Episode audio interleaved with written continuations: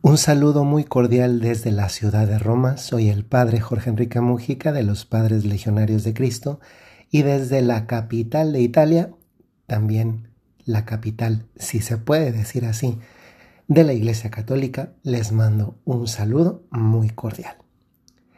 Hoy quiero profundizar con ustedes en una capacidad que se nos da con mucha facilidad. Y es la capacidad de ser observadores. Gracias a esa capacidad de observar el mundo, tantas veces se desarrolla una sensibilidad ulterior que nos capacita para ver cosas que no están bien y que deben cambiar. Sin entrar en una ideologización de las cosas, es real que, por ejemplo, esta semana, el 8 de marzo en concreto, se ha celebrado la, el Día Internacional de la Mujer, la jornada dedicada a la mujer. Es real y es cierto que las mujeres han pasado y, siguen pasando en otros lugares de una situación no solamente de menor visibilidad, sino también de injusticia hacia sus personas, en ámbitos como los derechos a, a elegir y a ser elegidas en puestos políticos, a ocupar determinados cargos sin entrar en detalles como la cuota rosa, que es otra cosa, o de aportar sus dones y talentos en muchos ámbitos de la sociedad. Eso es una realidad. Podemos darnos cuenta que algo no es tan bien en ese ámbito y en muchos otros si somos observadores. Y para ser observadores se necesita esa ese desarrollo de esa sensibilidad en torno a lo que está bien y en torno a lo que no lo está. Es decir, en el fondo se trata, tanto en el campo que acabo, de mencionar, referido a las mujeres, como en muchos otros que también tiene que ver con, con justicia social o con, o con situaciones de injusticia vivido o padecidas por otras personas, a veces en lugares donde ni siquiera pueden alzar la voz ni las mujeres ni los hombres, se necesita primero una distinción entre lo que está bien y lo que está mal. Y eso, antes que otra cosa, antes que una constatación de lo que vemos, es algo que en lo que nos hemos formado, muchas veces en torno a lo cual se nos ha transmitido una serie de valores y en definitiva algo que se aprende en el hogar, como es aprender a distinguir entre el bien y el mal, Muchas veces esa distinción entre lo bueno y lo malo va acompañado también de una formación religiosa, porque la formación religiosa nos enseña en la profundidad de las cosas precisamente lo que está moralmente bien y lo que moralmente también puede recibir el calificativo contrario que es el del mal. Pues bueno, somos capaces de observar. Algunas personas afortunadamente por esa sensibilidad especial desarrollada, pues son capaces de ir algo más profundo que simplemente constatar cosas, ¿no? ¿Cuántas veces puede ser que nosotros nos hemos detenido a pensar en, en esto no está bien, pero luego nos cruzamos de brazo, de brazos, o, o cuando, como una manera de sacudirnos el, el, el, compromiso, pues estamos dispuestos a, a dar una moneda a una persona en situación de calle, pero nos desentendemos de otras realidades que puede ser que son las que producen esa situación de pobreza de tantos millones de personas en el mundo. Esto me hace pensar en ya yendo a cosas más concretas de nuestra vida, del día a día, cómo si somos capaces de darnos cuenta de que muchas cosas no están bien, y antes que en ese gran mundo, en torno al cual pues tal vez lo que está a nuestro alcance a, hacer no es tanto, porque pues eh, yo, yo me conmoví, por ejemplo, ahora que el Papa Francisco fue a la República Democrática del Congo y a Sudán del Sur eh, hace unas semanas.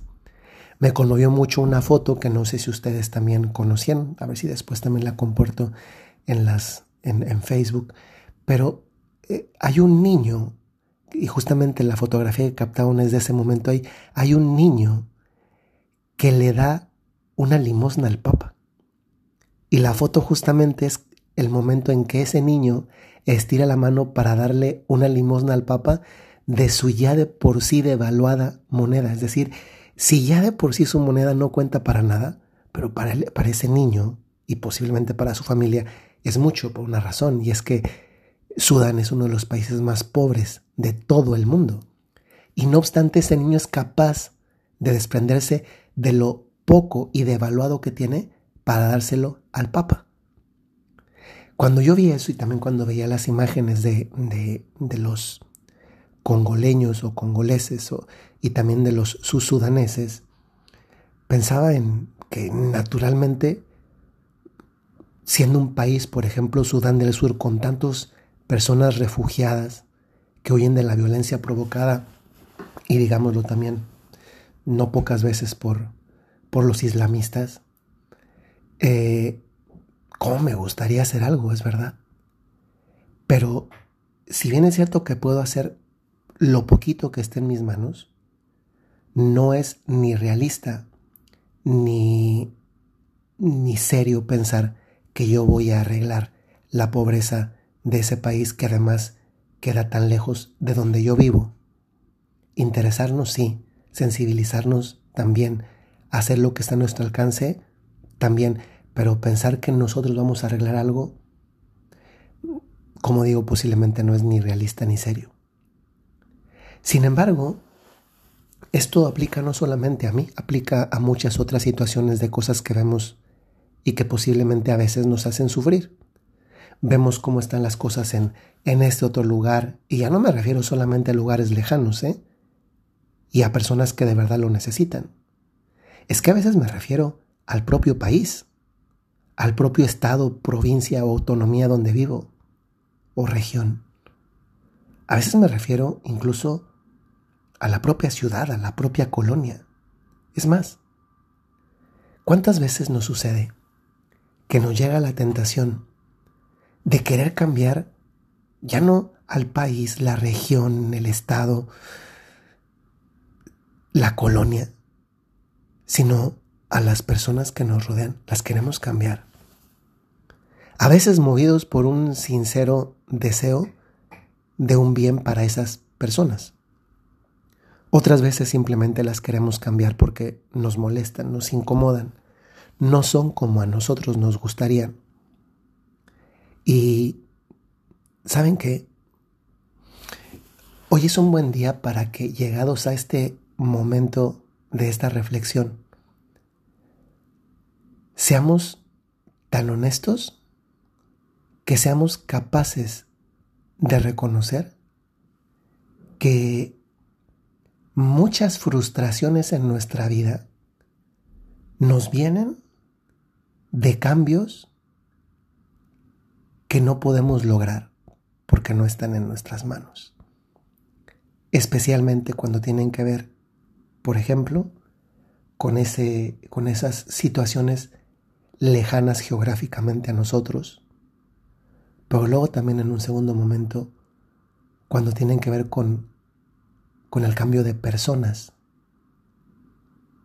Es algo duro de admitir, pero es algo que nos va a hacer bien reflexionar, profundizar y poco a poco darnos cuenta que es así. No somos nosotros los que vamos a cambiar a las personas. Porque tenemos un límite. Y el límite es que ninguna persona es un robot que podemos programar y cambiar a nuestro antojo. Si ni Dios, que es el autor, lo hace, ¿qué nos hace pensar que nosotros sí lo podemos hacer? Y hay un paso de madurez en todo esto que nos hace darnos cuenta y que precisamente se convierte en un signo evidente de maduración personal y que es que los cambios que sí están en nuestras manos hacer, pero que no siempre queremos realizar porque supone un trabajo no en otros, ni lugares, ni personas, sino en nosotros mismos, es decir, nosotros nos convertimos en territorio a trabajar, en lugar de trabajo y al mismo tiempo en, en trabajadores. Somos nosotros mismos. ¿Cuántas veces nos sucede que queremos cambiar todo y a todos? Y se nos olvida que el único cambio que sí está en nuestras manos y que sí está a nuestro alcance es el cambio de nosotros mismos. Y si ya el cambio de nosotros mismos en torno a cosas de bien o hacia cosas de bien es difícil, ¿qué nos hace pensar? ¿Que el cambio de otros va a ser más sencillo? ¿Que el cambio que sí está en nuestras manos, que es el de nosotros y que tantas veces nos cuesta? Madurar es darnos cuenta de esto que voy a decir como reflexión personal. Quería que las cosas cambiaran, así que empecé por mí. Ojalá que esto te dé luz para algo tan sencillo como sufrir menos, frustrarte menos. Porque los demás no, cambian, porque las cosas no cambian. Es más, a veces hasta parece que empeoran. Reconocer, sí, que tú puedes aportar tu granito de arena que no va a aportar nadie más, pero que ni es serio, ni es realista, ni que cambiaremos el mundo en general, ni tampoco el mundo de otras personas, porque no está en nuestras manos, porque es otra libertad, es otra voluntad, es otra inteligencia, son otros sentimientos. Y muchas veces, aunque tú quisieras cambiar para bien algo que además le conviene a la persona, ¿cuántas veces sucede? que la otra persona no es capaz de ver lo mismo que tú porque hay un montón de razones que le ciegan y le impiden ver precisamente ese bien que tú sí estás logrando ver. Sin embargo, hay otro ámbito de trabajo que sí está más en nuestras manos, más a nuestro alcance, y son los cambios que podemos realizar y que podemos empezar en nosotros mismos. Si hoy tú identificas un cambio para ti? ¿Cuándo es el mejor momento para comenzar? Ya.